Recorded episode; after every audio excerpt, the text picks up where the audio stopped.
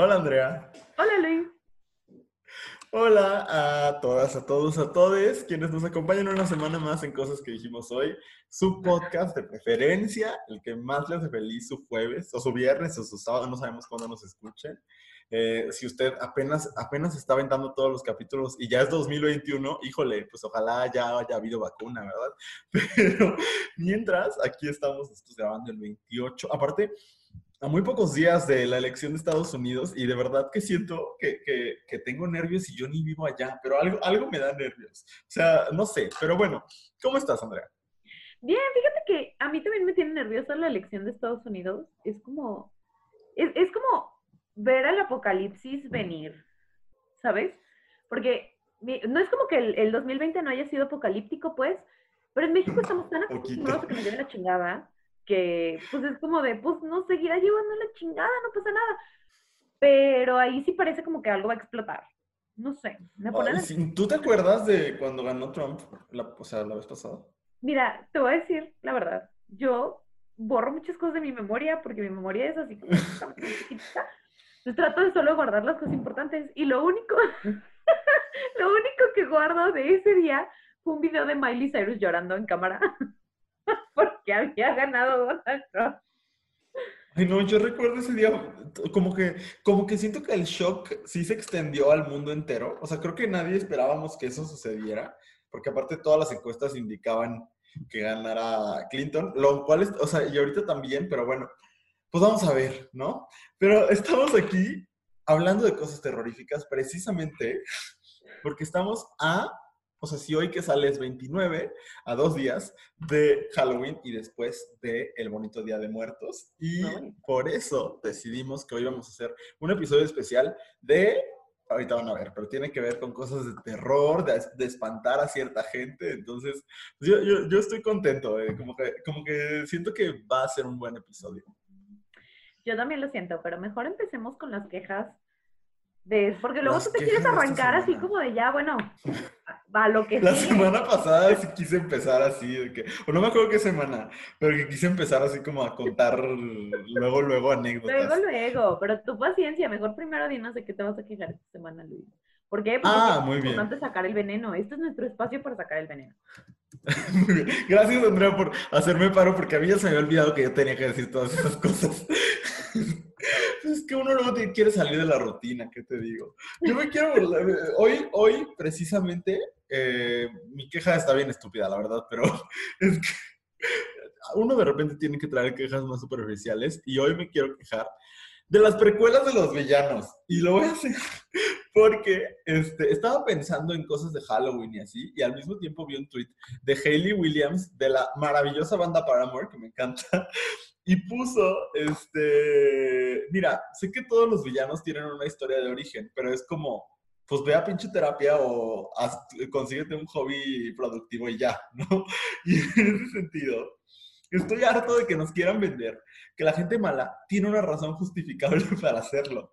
Y entonces, híjole, bueno, es que ustedes tristemente cuando salió el Joker todavía no teníamos este espacio porque hubiéramos hecho el mejor roast a esa maldita película de la vida.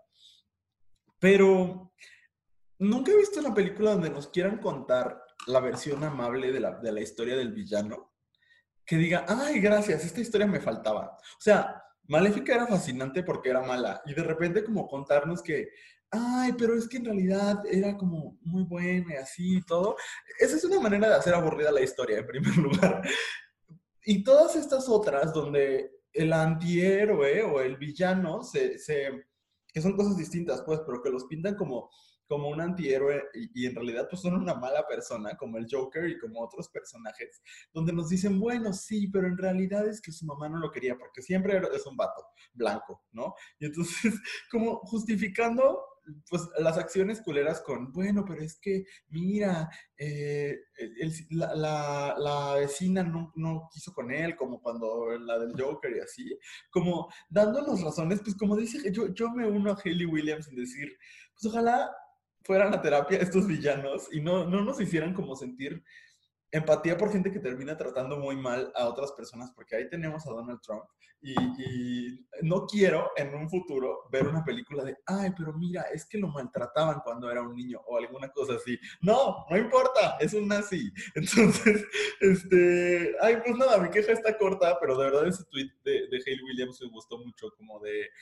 o sea, sí que bueno que los villanos tengan una historia de origen, pero pues pues mejor cuiden, vayan a terapia, cuiden su, su, salud mental y si usted se identifica con el Joker o si usted se identifica con alguno de estos villanos que nos están justificando en los medios, pues vaya a terapia. Sí es muy importante, eh, porque, porque sí, no, no, no es deseable, ¿no? Y ya, esa es mi queja, muy simple.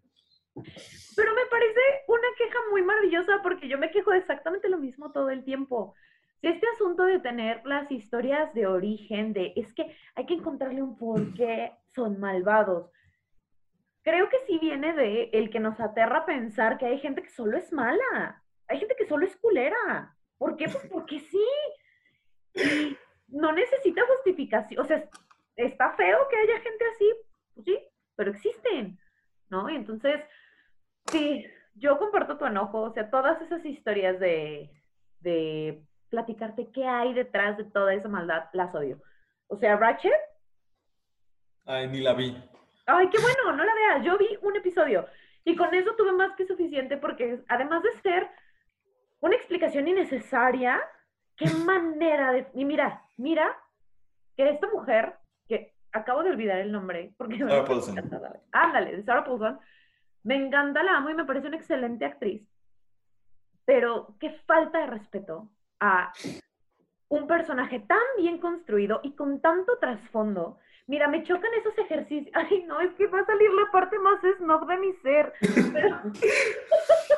me chocan, me chocan esos ejercicios, porque son ejercicios, Luis, son ejercicios de alguien que dijo, sí, estoy bien emocionada y voy a hacer un guion de todo eso que me encanta del cine. Y no, odio sus ejercicios sobre el cine, de déjame hago un, un monumento, un, una especie de apreciación a todo eso que yo amo del cine. No, güey. Así. ¿Qué haces? ¿Qué haces hablando de Hollywood? o sea, literal, la serie Hollywood de Ryan Murphy es eso.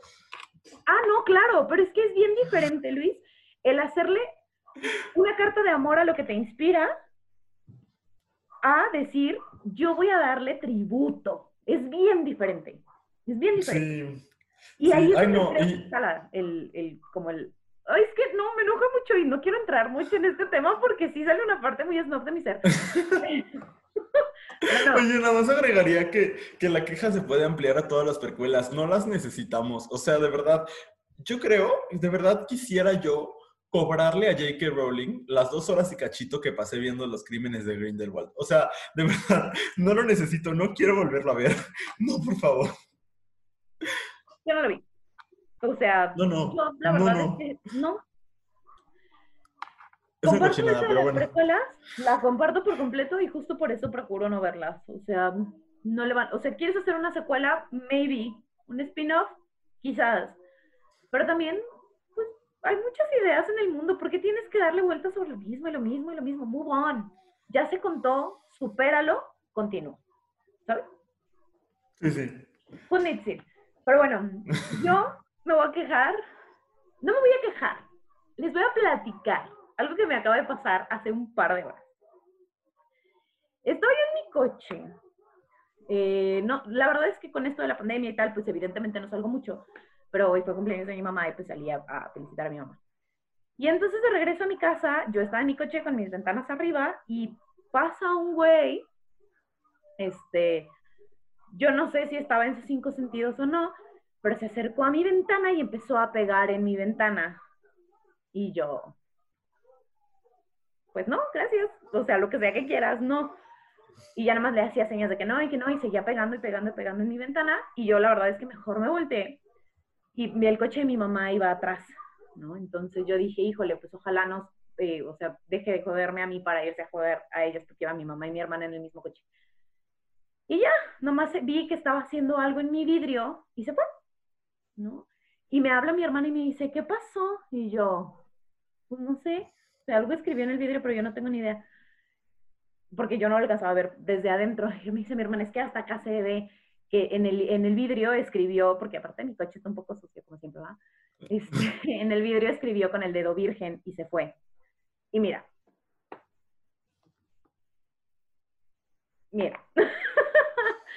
este, no sé como de qué parte de esto me quiero quejar, sino como de todo en conjunto. O sea, a lo mejor yo puedo entender de mil maneras que el güey no estaba en sus cinco sentidos y tal, pero qué necesidad de joder. ¿Qué necesidad de joder nada más por hacer a alguien sentirse incómoda? Porque fue eso, fue eso y nada más porque decidió que no te iba a hacer caso y que no te iba a, a seguir lo que sea que le estuvieras diciendo, porque la verdad es que sí me volteé así totalmente, porque dije que, o sea, no tengo por qué estarlo viendo y estar aguantando que él esté aquí. El, el, como el, el usar una palabra que suele tener una connotación o, o, que se suele usar de una manera tan violenta hacia las mujeres, como decir, pues como no eres suficiente, pues eres virgen porque ni quien quiera. O sea, no, no, no, o sea, no sé, pero me pareció un acto sumamente agresivo. Y bueno, sí. o sea, sí, como muy, muy, muy extraño todo. Y lo, lo, único que me dejó muy tranquila fue que después se fue, o sea, no, no se fue al coche de mi mamá ni nada, pero sí fue como muy violento. Y pues ya, nada más. Ese, esa es mi queja de este momento, porque qué pedo. y que de verdad qué pedo con el uso de la palabra, o sea, como por.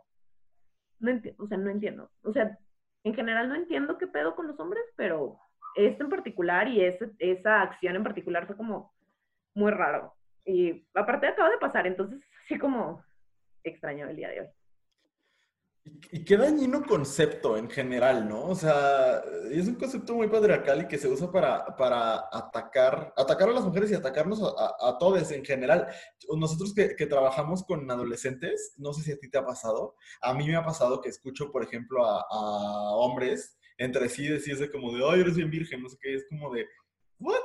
O sea, como, ¿eso qué significa? ¿Sabes? Eso me parece muy terrible. ¿Y por qué lo usas como algo despectivo? O sea, ni siquiera entremos como a hablar en el, en el asunto de la virginidad y toda la problemática del concepto, pero ¿por qué, ¿por qué lo usarías como algo peyorativo? ¿No? O como, sí. como un elemento de agresión. No, no lo entiendo. O sea, guay. No tiene sentido para mí. Y bueno, yo sé que Andrea no se va a hacer autopromoción, pero en el Instagram de Abrazo Rupal hay un post que Andrea escribió sobre la virginidad y, está bien, bien interesante para que le echen un ojo. No está tan difícil de encontrar porque está ahí como en, desde hace como un par de semanas. Entonces seguramente lo encontrarán fácil. Y la gente sigue, ¿no? Porque aparte se enojó la gente. Este, pero bueno. Oye, oye, fíjate, tu queja me, me hizo enojar mucho más que la mía. Entonces, este, ay no, gente, de verdad, pues ahí vamos a hablar de gente que nos hace enojar, justo. Creo que es un sueño de, de es un sueño de venganza, Andrea. ¿Cómo nos vengamos de esta gente que nos ha hecho la vida imposible? Que en este espacio se trata de eso.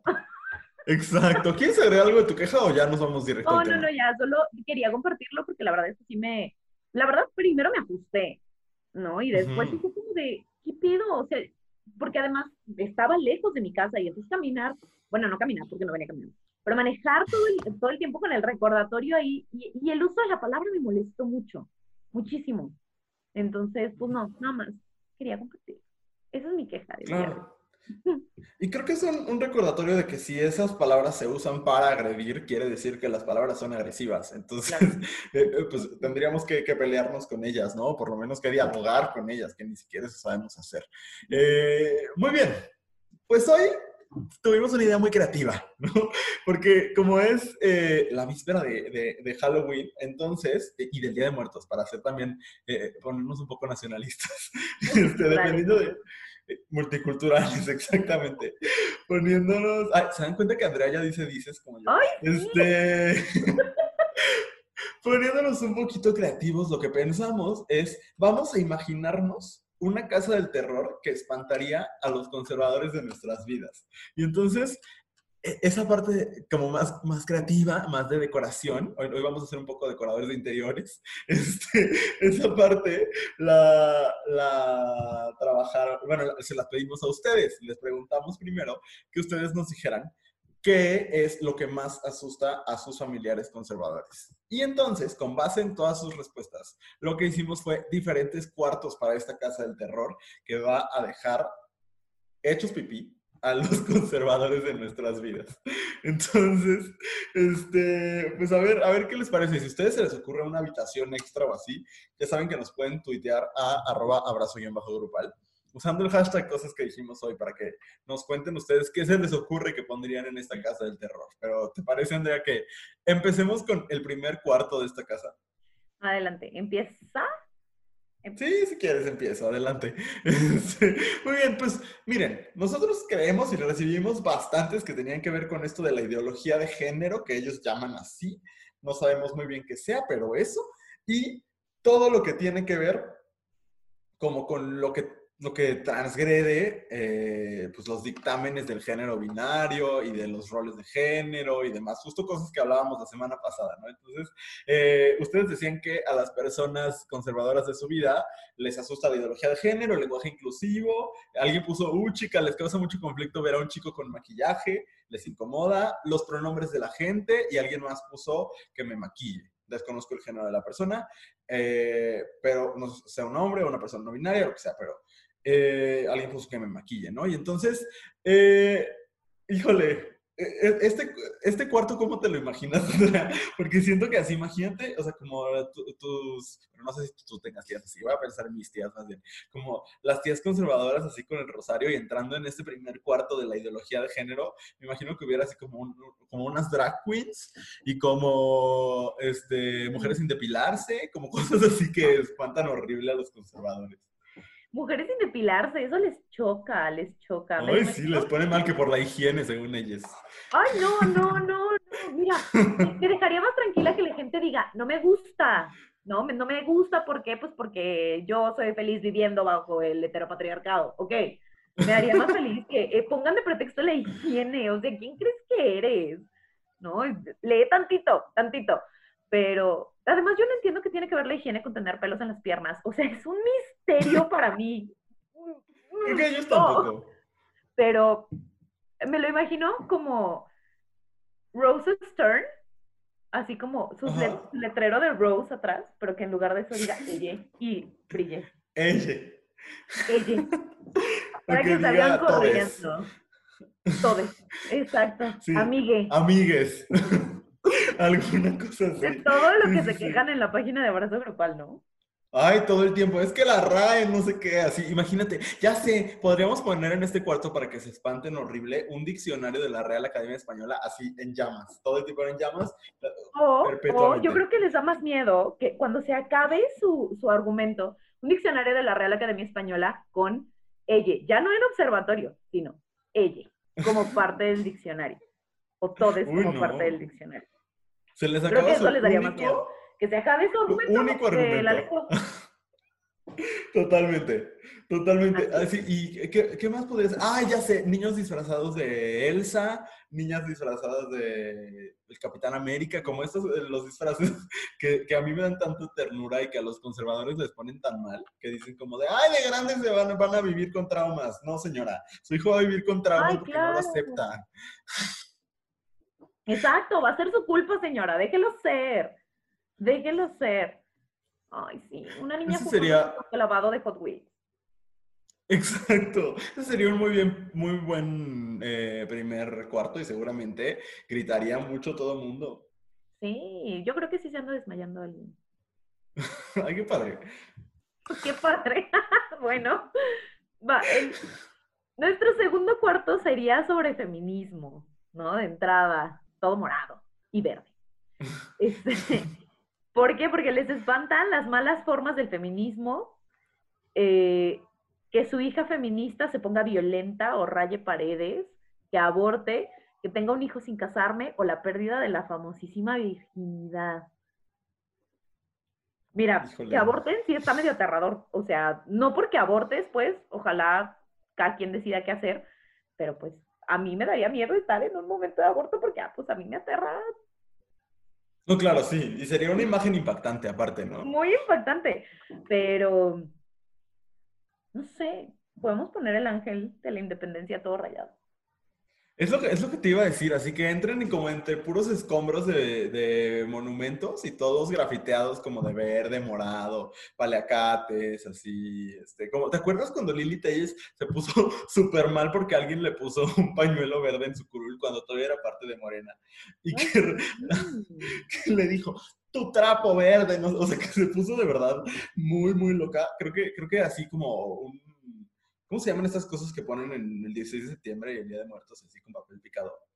Ah, ya. Sí, no sé cómo se llamen, pero pues como no sé, pero una decoración así. Ajá, una decoración así en el techo con pañuelos verdes estaría padrísimo.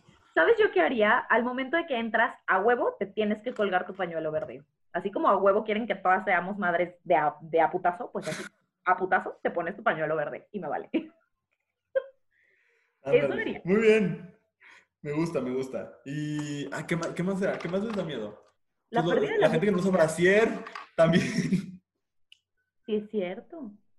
Un letrerote, un letrerote de Free de Nipple y chichis para la banda. Ándale. Ay, pues igual y eso, como muchos pezones femeninos. Eso creo que, que también. Ya ves, como el doctor de TikTok, así. Ay, no, no, no, no, no, no, qué cosa. Otra vez, el supuesto experto que nos va a explicar por qué los senos femeninos siguen tener, tienen que ser sexualizados. Chinga tu cola. Perdón, no sé si podemos decir esto en esta plataforma, si es family friendly, no sé. Pero pues ya sé. No, dice, no dice en ningún lado de nuestro reglamento, no puedes decir chinga tu cola. Así que ah, supongo que si no dice, pues no. No hay ningún problema, ¿no? Digo, más que nada porque el reglamento pues lo escribimos tú y yo. Entonces, pues da igual. Bueno, está bien. Pero bueno, el siguiente cuarto yo me imagino que sería muy grande porque nos llegaron muchas aportaciones de eso y todo tiene que ver con las parejas LGBT o LGBTQ ¿no? Y entonces nos mandaron como esta frase textual de mujer con mujer no puede formar una relación amorosa, es hombre y mujer desde siempre. Pues no sé desde siempre cuándo sea, señora, porque toda la vida las personas LGBT hemos existido, ¿verdad? Luego alguien pone el libertinaje de las personas LGBTQ ¿ok? Eh, los chicos y chicas trans, que, que, miedo que te dé miedo una persona por ser persona, ¿no? Pero bueno. O sea, la existencia de una persona te da miedo. ¿Qué fue? que personas no heterosexuales tengan hijes, la diversidad en sí. Alguien, una chica pone pues que tenga novia, jaja, aunque ya le dije a mi mamá que soy bi, pero no me aceptó XD. Y luego alguien más pone la bisexualidad. Sí, te abrazamos y te mandamos todo el amor y si nos quieres escribir te vamos a contestar. Este, pero, híjole, esto, esto está bien fácil, este cuarto sería facilísimo, o sea, que entren y está así un gran desfile de Pride y está cantando, ¿quién te gusta? Troy Sivan. Es que primero pensé en Gloria Trevi, pero no me cae bien. Entonces, o ya sé, como, pues, no, RuPaul, bueno, cantando, es un decir, pero interpretando alguna de sus canciones. ¿Qué podríamos poner en este cuarto? Mira, a mí lo que me genera mucha curiosidad es la parte del libertinaje de las personas LGBT. Yo no entiendo por qué eso les daría miedo. O sea, podrá darles envidia, pero miedo. O sea, como por. Pero es que sabes que este, este sistema mocho conservador nos enseña a no nombrar las cosas por lo que son. Entonces yo creo que a veces sentirán como miedo por no identificar o por no nombrar su envidia, ¿no? Como que se les ceba la boca, vaya. ¿no? Pues sí, o sea, no sé. A lo mejor yo creo que en este punto, y también con el libertinaje, entre comillas, de las personas LGBT, yo creo que si, si les. Ay, ¿cómo, cómo explicarlo? Si les enseñas una, una agujita y se las pones así cerca para que pasen y se piquen, estaría bien padre, mira. que cuando pases la puerta hay un montón de agujitas y sientas que te pique y entonces volteas y diga bienvenido al SIDA. Como de esos, de esos esos rollos que se metieron ellos de así son y quieren contagiarnos a todos. Eso pondría. Eso sí da miedo. No, no, sí, claro, cabrón. No, y sabes que también creo como bueno, a mí me, me, ha pasado mucho, bueno, ahorita no, porque no tengo pareja y no salgo de mi casa, entonces no hay forma de que esto me pase, pero en algún momento, o sea, cuando tenía pareja, como si iba de que agarrado de la mano o así, sí pasa que la señora le tapa los ojos a su hija o a su hijo o así, ¿no? Entonces, igual y como que entren, sí, sí pasa, Andrea, sí pasa, es muy terrible. Este, a mí me afectaba al principio, después como que uno ya se va pues haciendo la idea de que hay gente pendeja en este mundo. Pero igual y eso, como que entren al cuarto y vean, vean a pura gente siendo feliz, dándose besos y así. No mames, yo creo que sí les da un infarto. Besos de tres. Ya cuando haya vacuna. Sí, esto, todo esto está sucediendo en un mundo alterno en el que el COVID no existe, ¿no? Podemos irnos a vivir. Bueno. el siguiente cuarto está bien padre, porque... Está padrísimo. Está padrísimo. Porque habla sobre la religión y les asusta lo que sea que vaya en contra de sus argumentos religiosos, que me parece un stretch decir argumento religioso, pero bueno. Este, los ateos, llegar tarde a misa, ir en carretera y no rezar el pinche rosario 500 veces, que alguien se persigne con la izquierda, lo juro que de verdad se ponen mal. Mira, nunca he entendido a la gente ultra religiosa, realmente son un misterio para mí. bueno, mira, mira tengo por ahí una conocida, bueno, no una conocida, una amiga, que conoce a alguien por ejemplo, no le caen bien los jesuitas porque vio que una vez dieron la comunión en una copa de madera. Entonces, eso está terrible. Sacrilegio. ¿Ves? Que los quemen. Les dan miedo cosas, les dan miedo cosas bien raras. Qué cosa tan extraña. O sea, ¿por qué esto daría miedo? Ay, no. O sea, pero, pero sí lo he presenciado todo eso. Llegar tarde a misa me encantó. O sea, ¿sabes qué puede ser? Se me ocurre como que el cuarto puede ser como una iglesia y que entren y ya están, ¿qué será?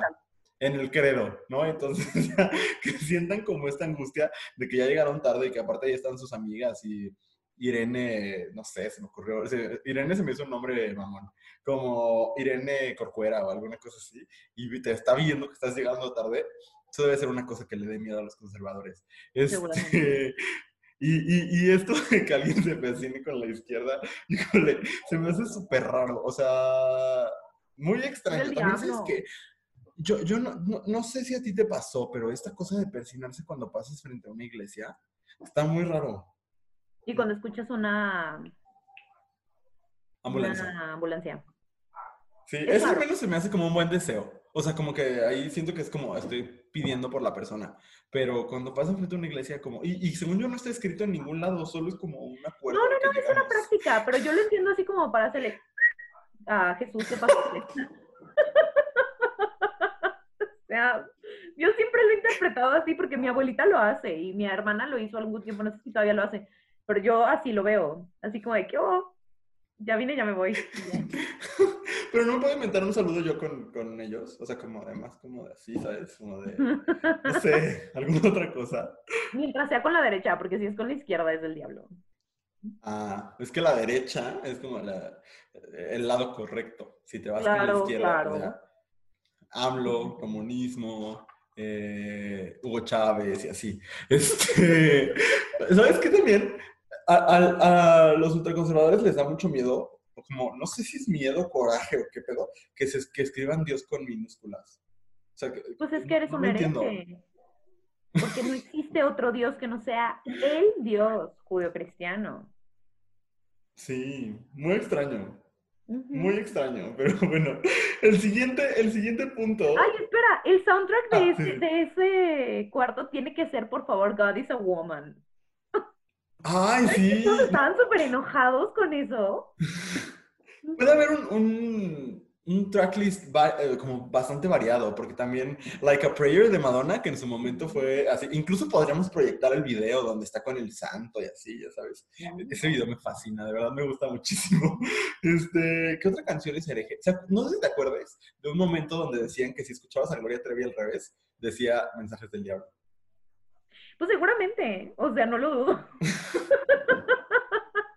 no lo dudo. Así como debes obedecer, o no me acuerdo qué.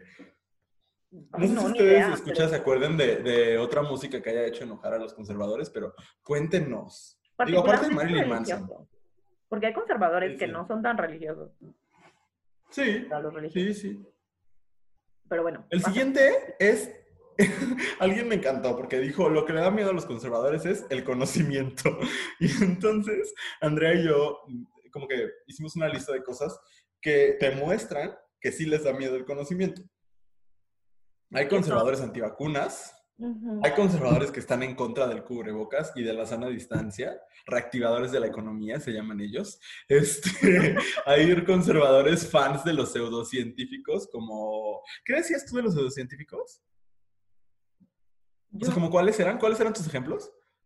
Ay, es que no, no me acuerdo por qué le haces esto de memoria. es que, no, no, se preocupen. Olviden, olviden que sucedió esto. Eh, el coaching el coaching, la flor de la abundancia, las cruces de San Benito, los imanes, etcétera, como todas estas cosas que son contrarias a cualquier descubrimiento de la ciencia. Ah, pues estos pseudocientíficos, ya me acordé a qué me refería, porque están en todos lados. Siempre sale el experto en todos estos estas bacterias y te dice, pero si te tomas tres Yakults todos los días, entonces te haces inmune. ¿no? Y que seguramente sí fueron a la facultad de medicina, pero no tienen un gramo de sentido común ni de memoria y no aprendieron nada. Entonces, te salen con, e, estos argumentos que parecen basados en la ciencia, pero no lo son. No lo son. Y siempre es para venderte algo. Siempre. Entonces. Y ya quiero ver a los, a los antivacunas no poniéndose la vacuna del COVID. Ahí van a estar. Este, este era un momento como para quejarnos de ellos. No se me ocurre nada que poner en el cuarto, la verdad, pero ahí, ahí está la queja. Ahí es donde los vamos a encerrar para morir. Ahí los vamos a dejar encerrados. y no van a salir de ahí. O sea. O mira, puede ser que justo en ese momento los encerremos y les demos clases como de, eh, cómo funcionan las vacunas, de la importancia de la sana distancia, de por qué el coaching no sirve para nada, etcétera. Claro, de, de los esquemas piramidales, de qué es el efecto placebo, todas esas cosas maravillosas. De las que hay que platicar, hay que platicar. Platiquen con sus mamás, explíquenle. por favor. Porque luego caen, este asunto de la flor de la abundancia trae un montón de gente. Y es preocupante. ¿Pero qué es la flor de la abundancia? Es un esquema piramidal, Luis, en el que tú metes cierto dinero y es como un grupo de puras mujeres. La verdad es que no, no lo recuerdo muy bien porque lo, lo bloqueé.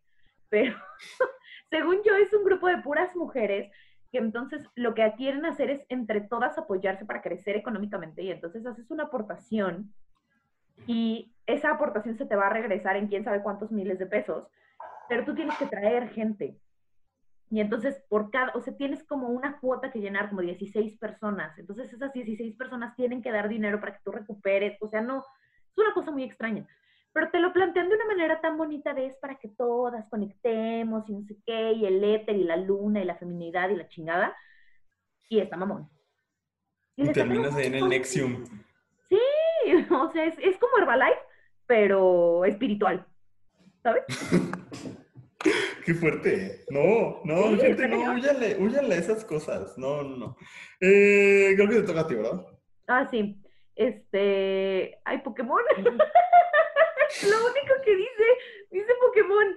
Pero nosotros tenemos aquí el agregado de todas las series y películas que son del diablo, que no son poquitas. Todo lo nuevo que sale y que no entienden son del diablo. O sea, a mí, por ejemplo, me ha costado muchísimo trabajo eh, empezar a consumir productos culturales de Oriente justo porque todo era del diablo cuando yo era niña. Ay, en mi infancia también, qué espanto. Sí, no, terrible. Y ahí podría, este cuarto está bien fácil porque lo podemos decorar de todas estas cosas que llevan toda la vida mandándose antes cadenitas en correos y ahora cadenitas en WhatsApp y después era cadenitas en la red que exista, pero en holograma o en lo que quieras. Pero todas estas cosas de Pokémon es del diablo, Yu-Gi-Oh es del diablo, Dragon Ball, Harry Potter. Eh, ah, una maestra cristiana que yo tuve me dijo que X-Men era del diablo, que porque Dios no les había dado poderes a los mutantes. Ay, señora, y a usted cerebro no le dio. O sea. Ay, no me diga, señora, yo estaba bien preocupada por los mutantes y su relación con Dios. ¿Qué pedo? O sea, me parece lo más, o sea, no, aparte justo X-Men tiene, digo, ya metiéndome yo porque amo a los X-Men, tiene un personaje, Nightcrawler, que es súper católico y exploran su fe católica de una manera bien interesante, pero no, o sea, cualquier cosa que no entiendan ya es del diablo. No sé si ahorita ya las señoras anden diciendo que Peppa Pig o Paw Patrol o alguna de esas cosas son del diablo, seguramente sí, ya no nos toca. Lo último que me enteré que era del diablo, mm, no, pues yo creo que, que después de Harry Potter, no recuerdo, o sea, porque yo, te voy a contar, yo no vi Harry Potter 3, la mejor, mi favorita, en el cine, porque mi tía me convenció de que Harry Potter era del diablo y yo era muy religioso. Entonces, me acuerdo hasta de haber quitado mis sábanas que tenían las niches dorada, porque era del diablo, Andrea. Entonces, estuve como, ya cuando, ya la 4 ya la volví a ver en el cine, pero la 3 no, o sea, que fue como un año y cachito de pensar que era del diablo. Fue muy fuerte, fue muy lamentable. ¡Qué fuerte! sí, sí, debería contárselo a mi terapeuta, pero... Sí, muy fuerte. Sí, pero ya no sé, ah, cuéntenos también si ustedes saben, luego mamás jóvenes o, personas que tienen contacto con tías y así, como de qué es la moda que traen ahora de decir que es del diablo, porque yo ya no sé. Bueno, ¿sabes cuál sí? Marilyn Manson, muy cañón. O sea, digo, eh, sé que eh, eso sí era como parte de su música, así pues, pero había como una cosa de que te decían que no, no, no, es que ese señor. O sea, primero el, mito de que se le había quitado una costilla para poder chupársela, pero aparte de eso, este, estaba, estaba esta cosa de que no, o sea, es que él es súper satánico y si lo escuchas te posees, así, estaba cabrón. Pero está bien triste porque además es, un, es un miedo súper irracional a lo, a lo diferente, ¿no? Porque incluso las, o sea, pensando como en Pokémon y el anime y así, o sea, entiendo como su rollo con, con la hechicería, ¿no? De Harry Potter, de decir es del diablo porque habla de magia, ¿no? Y la magia es mala eso lo puedo entender. O sea, si hay gente que todavía enseña el creacionismo, puedo entender que les a la magia, ¿no? No lo puedo creer, de verdad no lo puedo creer. es muy impresionante. Ahí están otra vez los pseudocientíficos, ¿no? Que descartan, según ellos, la teoría del Big Bang. Y que también tienen títulos luego. Sí, o sea, impresionante. Pero bueno, pero en el caso del anime, creo que sí es porque es, es, es un tipo de animación muy diferente al que consumimos de este lado sea, por lo menos yo, yo fui niña Disney, yo crecí con, bueno, tú también, ¿no? Sí. Este, o sea, con, con, dibujos de ese estilo. Y llega el anime y sí es un, un, estilo diferente y trae elementos culturales diferentes que es más fácil decir que son del diablo y es más fácil justificar así que nos da miedo porque nos da flojera entender algo diferente a nosotros, ¿no? Y está cabrón. Fíjate que, eh, y, podríamos, o sea, eso creo que aplica a muchas de las cosas que hemos estado platicando, ¿no? Incluso esta cosa del género, ¿no? Un poco como de, o sea, no sé si, si se acuerdan, escuchas de, como el escándalo que hubo el año pasado por el cambio de las reglas en los uniformes en la Ciudad de México y que tanto las mujeres ya iban a poder llevar jeans como los hombres iban o íbamos a poder llevar eh, faldas si quisiésemos, ¿no? Y entonces como todo este asunto de, bueno, las mujeres quieren llevar jeans está bien, pero los hombres, ¿cómo van a llevar falda? Eso no se les ve bien, no sé qué. Y es como de, ok, no te la pongas. O sea, de verdad, si crees que la falda no, te, no se te ve bien, pues no te la pinches pongas. Y si te la quieres poner, o sea, ay, no, de verdad, es eso, es no entender que las cosas que no, o sea, no las cosas, las personas que no se ven como tú, eh, no, no, no, no, no, no por eso son diabólicas. Y estaba pensando, Andrea, que creo que los grupos ultraconservadores han cambiado de decir que las series son del diablo a que las series te hacen gay. Porque yo lo que he visto mucho, porque de repente eh, para posts de brazos grupales y me pongo a investigar como que están diciendo en estos grupos, iba a decir los nombres, pero no quiero que los busquen, entonces mejor no, pero en estos grupos conservadores y hay mucha queja, incluso hay posts de la verdadera ideología de género que te quiere imponer Disney no sé qué, y se quejan de, por ejemplo, esto no es Disney, es Cartoon Network, pero de Steven Universe y todas estas series como que ya son muy woke, que tienen otras ideas sobre el género. Y creo que, un poco se han movido de decir que las series van a hacer que tus hijos se posean, a que las series se van a hacer que tus hijos se posean del espíritu de la homosexualidad. Y entonces, o de la ideología de género, esas mamadas que no existen. Qué fuerte, qué fuerte que los gays vinieron a sustituir a Satanás. ¿Te suena? I mean.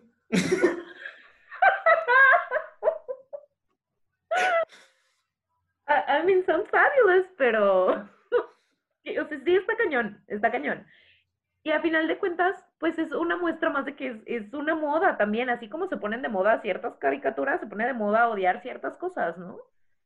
Y pues ahorita nadie te cree que estás poseído por el diablo, pero sí te cree que estás poseído por el espíritu homosexualidad, homosexualizador. Ay, qué padre. Yo quiero ser, cuando me muera, quiero ser el espíritu homosexualizador. Dios, dame esa labor. Imagínate ir por el mundo homosexualizando gente. suena muy divertido, muy divertido.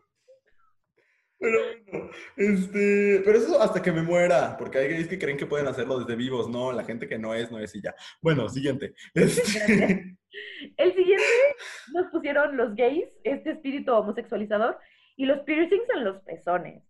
Eh, ahí creo que pues, cualquier alteración al cuerpo, los piercings, los tatuajes, que se pinten el pelo, ¿no? Porque, mira, no digo que particularmente las mujeres, pero solo puedo dar la perspectiva a las mujeres porque es la que he vivido, ¿no?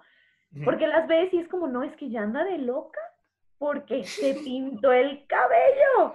Trae el cabello así de miles de colores y tal. Creo que ahorita se va normalizando un poquito más este asunto, pero al o sea, yo me acuerdo cuando yo estaba en la universidad que si era como, es que, o sea, se nota que está en cosas raras. ¿No? Y, y, creo que todo se ha ido normalizando un poquito, o sea, los piercings, los tatuajes y tal. Pero, por ejemplo, mis tatuajes no son tan chiquitos, bueno, no son chiquitos, pues. Y entonces yo recuerdo a mi mamá así de, ¿cómo que te vas a tatuar? Por, digo, sobre, pues, sobre todo porque están en lugares visibles y es como, póntelos en un lugar donde los puedas esconder. Y yo, pues, si me costaron muy caros, ¿para qué los escondo? O sea... Claro no te ves bien, no te ves... Ah, este asunto de la formalidad, ¿no? De si te tatuaste, eres una persona del mal. A menos que tengas un infinito aquí en la muñeca muy coqueto y muy, muy sutil. O una virgen o alguna cosa por el estilo, una crucecita, esas cosas también son bien vistas. Ah, las Pero, sí, pero sí, un pájaro. Este asunto de, de, las alteraciones del cuerpo totalmente también les espantarían. O sea, me, me imagino si a un grupo de, de, personas del Frente por la Familia entrando a uno de los cuartos de esta casa que estamos construyendo y así como todos tatuados y con lipstick negro y con el cabello fosfo, fosfo, fosfo, como mi Mariana Rodríguez. Este, fíjate que yo te iba a contar que en mi familia, mis dos hermanas y yo, los tres hemos tenido el cabello teñido de colores fantasía. Y entonces, eh, híjole, sí se está normalizando, pero, pero no tanto, ¿eh? O sea, eh, yo no, no, quisiera como contar las historias de mis hermanas, pero puedo contar las que yo, yo viví cuando tuve el cabello azul verde.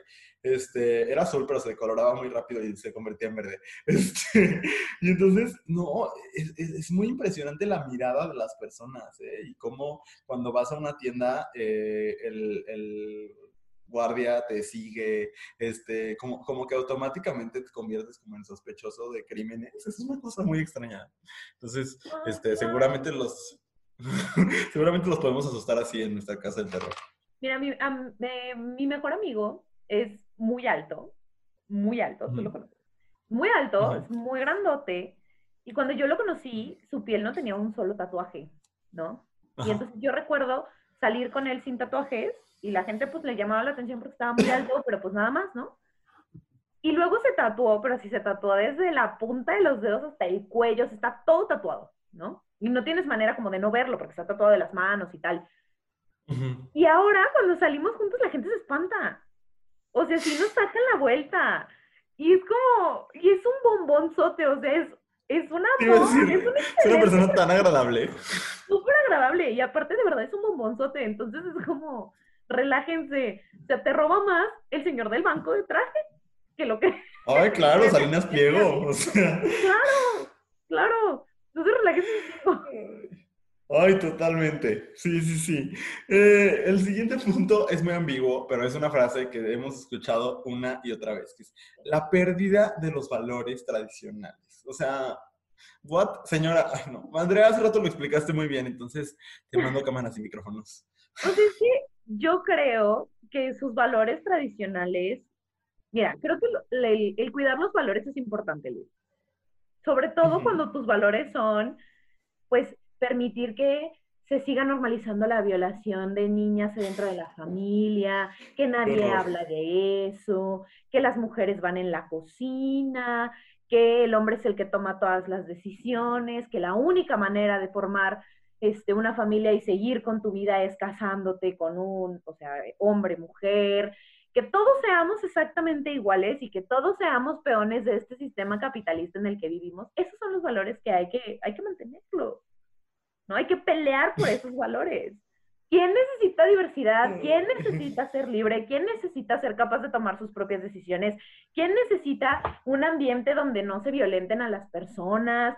Donde dejemos de, de normalizar el hacer sentir mierda a los niños mientras crecen. No, no. ¿Quién lo necesita, Luis? Cuando podrías tener valores tradicionales. Me cagan. Me cagan. Donde la gente se muere de hambre. Claro. sí. Y que cada quien se rasque con sus uñas porque así. ¡Oh, no! ¡No, no!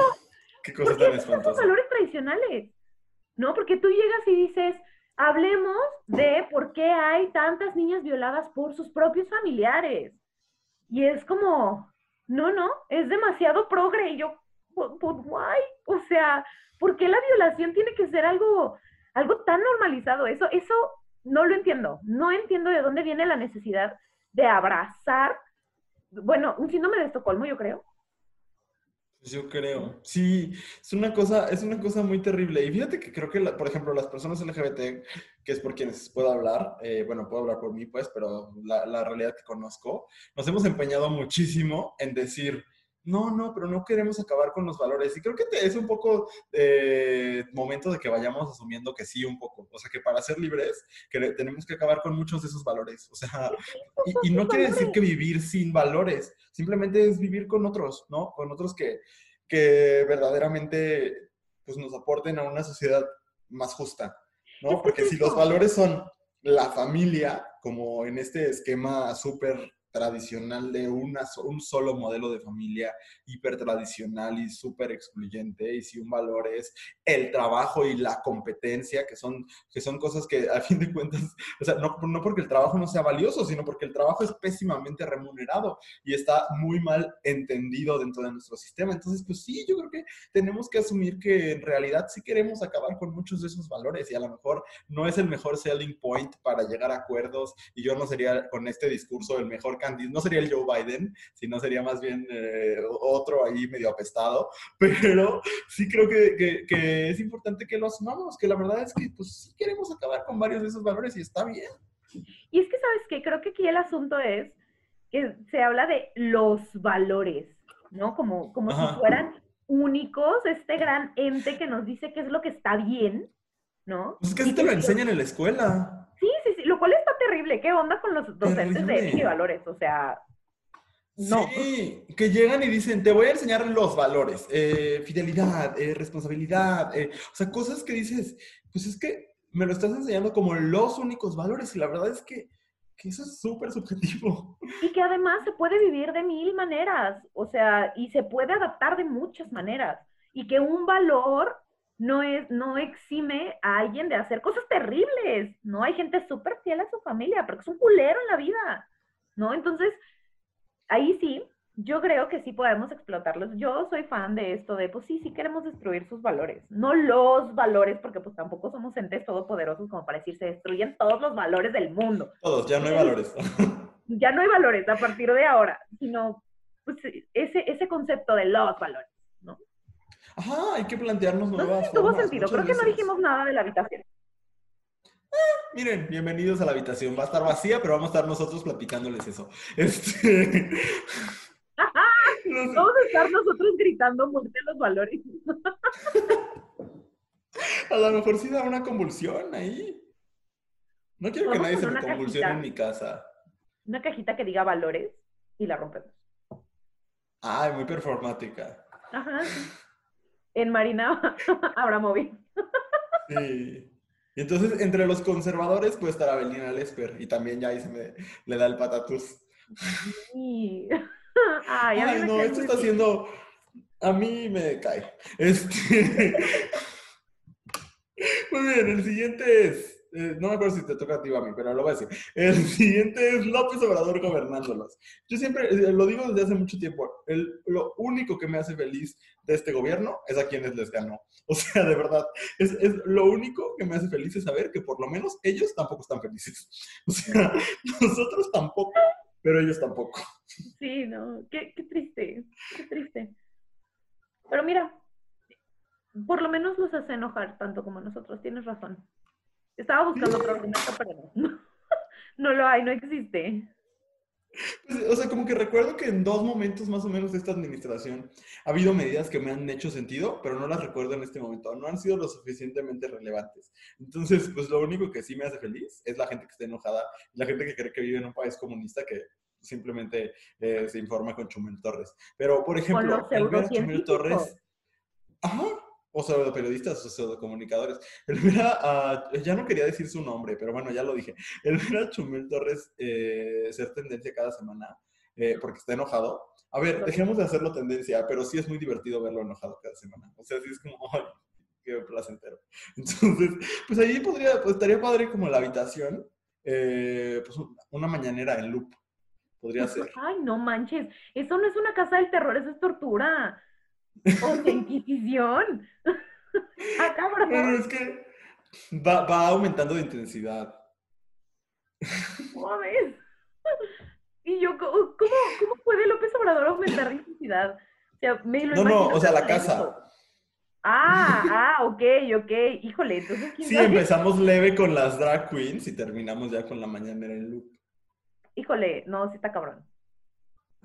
Eso, no. O sea, la promesa de eso, bye. Mejor me convierto a alguna religión que me lleve a vivir al cerro o something.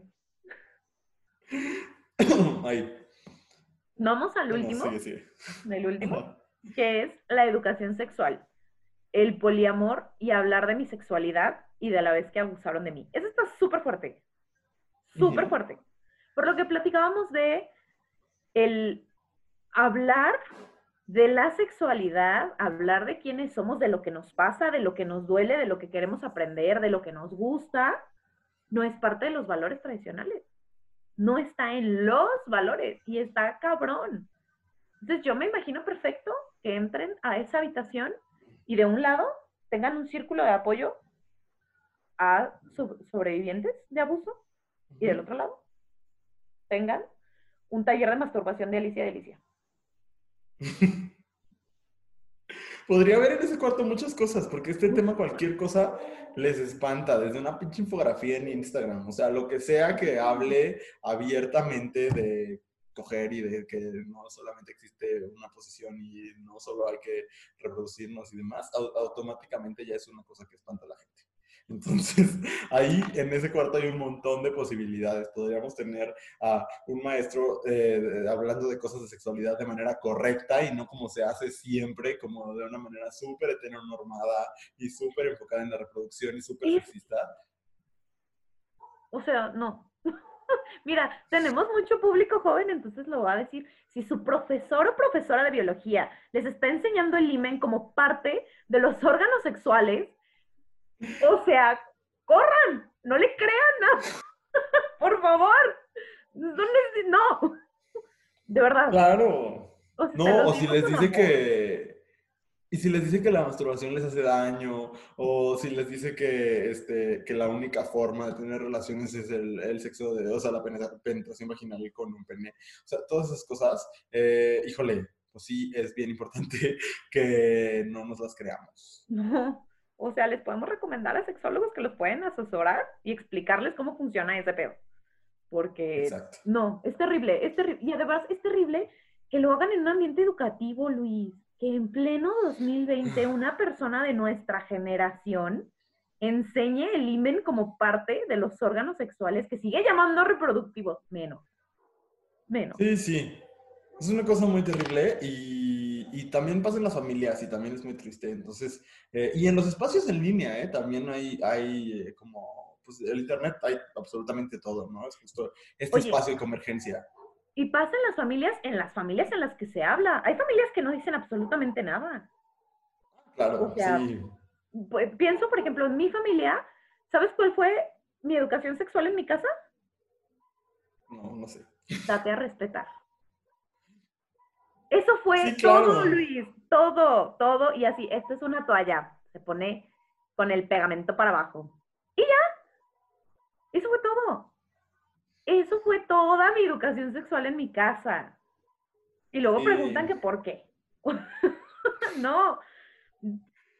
Es terrible. Y, las personas tenemos necesidad de saber, sobre todo de saber qué está pasando con nuestros cuerpos. Entonces, aquí me voy a poner serio un segundo, porque sí me parece importante decir, sobre todo si nos escuchan papás, mamás, eh, que si ustedes no les van a hablar de estos temas y no lo van a hacer de manera correcta, no se van a quedar con eso. O sea, no automáticamente los van a convencer de que no existe. Simplemente los va a educar el Internet. Y en el Internet los puede educar la pornografía. Ay, es que desconecté ¿Me sigo escuchando? Ay, es que como que se, se, desconectaron mis audífonos. Pero sí, en el internet los va a educar la pornografía o los va a educar, este, no sé, algún sitio que quién sabe si tenga eh, información verídica, confiable o no. Entonces, eh, pues es mejor pues agarrarnos el valor y decir las cosas como son para tener diálogos importantes, ¿no? O en un peor escenario, Luis, porque también es otro escenario. Él, pues, aprendes a putazos porque también pasa, ¿no? O sea, muchas veces no aprendes sobre infecciones de transmisión sexual hasta que te tienes que enfrentar a la primera, ¿no? Y dices, no manches, ¿y ahora cómo sales de esta? O sea, sí es mucho, entiendo que los puede hacer sentir incómodos porque entiendo que los papás, incluso los papás más jóvenes, o sea, este asunto de hablar libremente de sexualidad es algo que tiene relativamente poco, claro. ¿no? Entonces, y que mira, ¿no? Todavía se hace como en demo. Ajá, entre comillas, o sea, porque en muchas casas sigue sin suceder. Entonces, sí creo que, pues, si los hace sentir incómodos, nadie les juzga, pero entonces acerquen a sus hijos a un espacio donde se les pueda explicar cómo funciona. Y por favor, eviten esos lugares como los cursos de verano de mujercitas que dan aquí en esta maravillosa ciudad en la que vivimos, Luis, donde les enseñan que los hijos se hacen. De verdad, evítenlo. O sea, no hay nada peor. Yo creo que, no sé qué es peor, si no decirles nada o decirles las cosas mal. Claro. No lo hagan. Lleven, hay gente que estudia para eso. O sea, llévenlos a, a espacios donde realmente puedan aprender. Sí, aprovechémoslo, pero sí me parece bien, bien importante.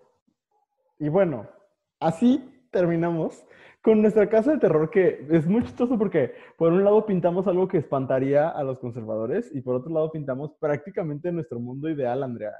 Como un oasis. Ya sé. Ojalá, algún día, algún día tendremos este maravilloso espacio.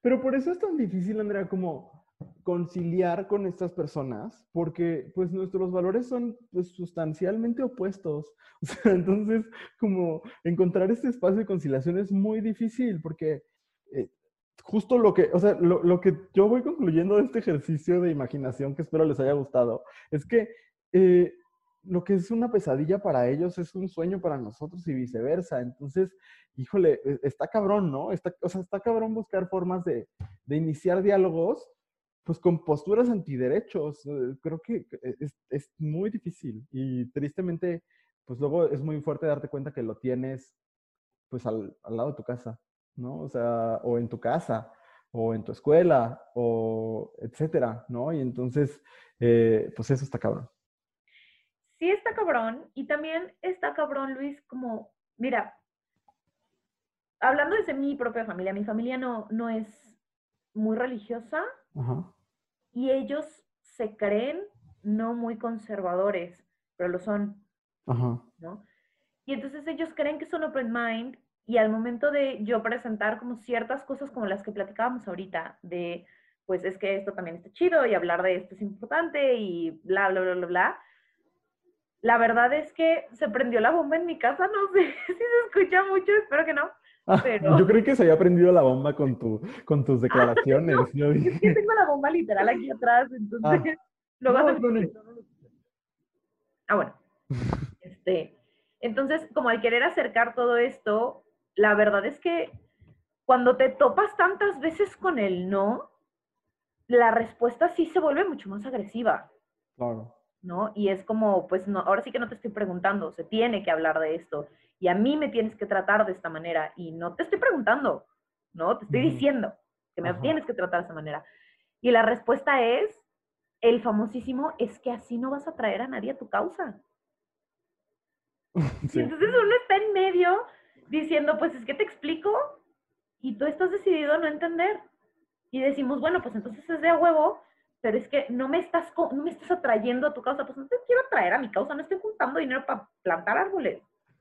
Te estoy diciendo, es un rollo de derechos, pero no hay manera. O sea, creo que el problema con este tema es que no hay manera de encontrar el punto medio. No la hay. no. no, no, no. Es como, o se arranca de raíz o no vamos a ningún lado. Y eso es muy aterrador también.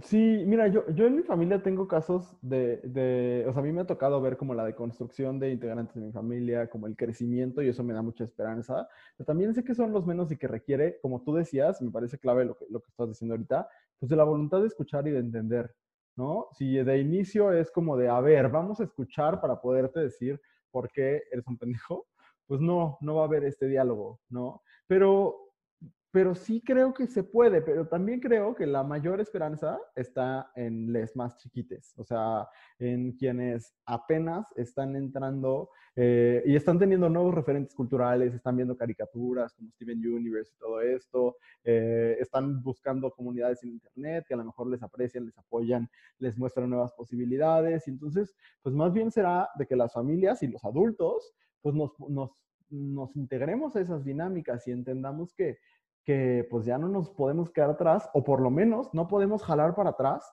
a quienes, eh, a quienes están aprendiendo cosas nuevas. Y lo puedo decir también, Andrea y yo trabajamos diariamente en un proyecto, en este proyecto, de, que tiene que ver con cosas de aceptación, de, de, de, construcción de muchas cosas, y yo puedo hablar por mí, a mí me exige todo el tiempo confrontarme con cosas que no entiendo o que no sé, y es incómodo, pero si yo llegara con esta actitud de, no, pues es que no lo entiendo, entonces seguramente no existe, pues uno, el proyecto sería un fracaso y le estaríamos haciendo daño a un montón de personas, pero dos, yo sería una persona estancada, ¿no? Entonces creo que es importante, no solo en proyectos como este, sino en los espacios cotidianos, eh, y acabamos con, con, moraleja, ¿verdad? Con mensaje. Estaba como muy, muy cotorro todo y de repente empezamos a hablar de esto, pero sí creo que es bien importante eso, como, como que nos vayamos dando cuenta que ya no, o sea, que nos toca escuchar, incluso a nosotros que, que somos jóvenes, todavía nos toca escuchar a los más jóvenes porque traen, traen cosas como, pues como bien interesantes. Y entonces, eh, pues eso, nada más, porque algo de esto voy a decir en mi recomendación. Entonces yo aquí termino mi aportación. Muchas gracias, Andrea. Cedo mi tiempo a la mesa. no, es que eso, eso que dices me parece súper importante, porque sí, o sea, a mí me parece este, este argumento de, de los adultos, más adultos que nosotros, bueno, no más adultos, más grandes, mayores. más viejos eh, que nosotros, de pues es que yo así crecí y yo lo, he dicho muchas veces, o sea, si aprendiste a usar WhatsApp, puedes aprender a usar los pronombres que la persona te está pidiendo que uses, ¿no? Pero, citando a un gran exalumno mío, no los podemos matar, hay que dejarlos morir. Entonces, pues sí, yo creo que también por eso yo le apuesto mucho a la educación. ¿No? Y, digo, no porque dando clases de español crea que estoy cambiando el mundo, pero sí en, enseñarles que su voz importa y que el, el, opinar diferente a sus familias es válido y que el hacer escuchar sus opiniones es importante, híjole, lo es todo y es lo que, lo que va a mover otras cosas. ¿No? Si, si tenemos una generación que se, que se forme en espacios eh, de aceptación, diversos, que, donde predomine, pensando como en el, en el rollo educativo, donde predomine el asunto de la compasión y la empatía en lugar de del miedo y el castigo y tal, pues la gente será diferente. Creo yo que será diferente, pues eso le apostamos. A eso le apostamos, sí, sí. Totalmente de acuerdo. Pues bueno, empezamos eh, con la Casa del Terror y espero que esa parte haya sido divertida y que nos hayan dado ganas de llevar a todos sus familiares conservadores a nuestra Casa del Terror. Y, cerramos con este bonito mensaje de Odín Duperón. No, no es cierto, este, con, con, lo que sentimos, porque creo que a fin de cuentas, cosas que dijimos hoy siempre se trata de lo que sentimos. Entonces, este, pues eso. Eh, ahora sí, Vamos a pasar a el final del episodio de hoy, que es la parte de las recomendaciones. Y yo empecé con la queja, así que Andrea, ¿quieres empezar con tu recomendación? Bien. Voy a recomendar, porque esta es la semana de Halloween y de Día de Muertos, y a mí me gusta el terror, lo disfruto, entonces les voy a recomendar el libro que a mí más miedo me ha dado, que es Mar Negro de Bernardo Esquinca, de nuevo aquí en modo booktuber. Enseñándoles la maravillosa portada. Bueno, para quien lo está viendo, para quien no lo está viendo, vaya a vernos a YouTube, vean nuestras caritas Pero es una chulada, si se fijan, tiene muchos papelitos porque en esta casa nos gusta mucho el libro. Y es una colección de cuentos que de verdad creo que es el libro que más miedo me ha dado. Bueno, no es cierto, hay otro, pero por otros motivos. Pero este, de verdad, es, es como un hijito bien hecho de Stephen King. O sea, todo lo que te dicen que Stephen King debería hacer contigo y debería darte miedo y espantarte, bueno, Bernardo Skin casi lo hace y para mí Mar Negro es su mejor trabajo, entonces este se los recomiendo. Ay, sí, da mucho miedo. Sí, a mí también me dio miedo.